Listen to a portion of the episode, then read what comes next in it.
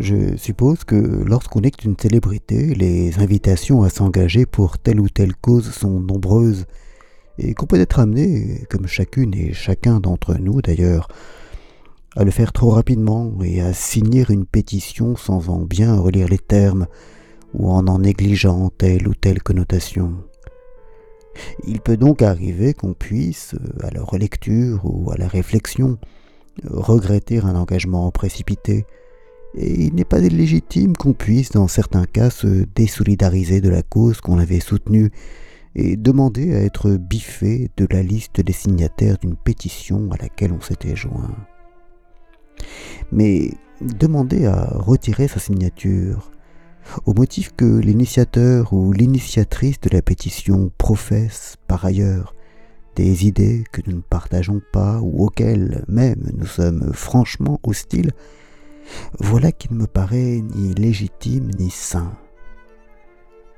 Une pétition est un texte, un texte qui a un sens et un objet,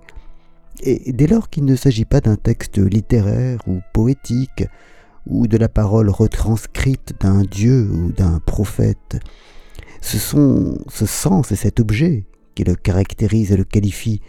et non la personnalité et les idées de son initiatrice, de son initiateur ou des autres signataires. Retirer sa signature d'une pétition au seul motif qu'elle fut lancée par une personne qu'on estime peu recommandable, c'est disqualifier la parole en considérant que les mots sont moins importants que celui qui les prononce. Or, hormis les quelques cas déjà mentionnés, ce positionnement fait le lit de toutes les rigidités, de tous les blocages, de tous les conformismes et de tous les conservatismes.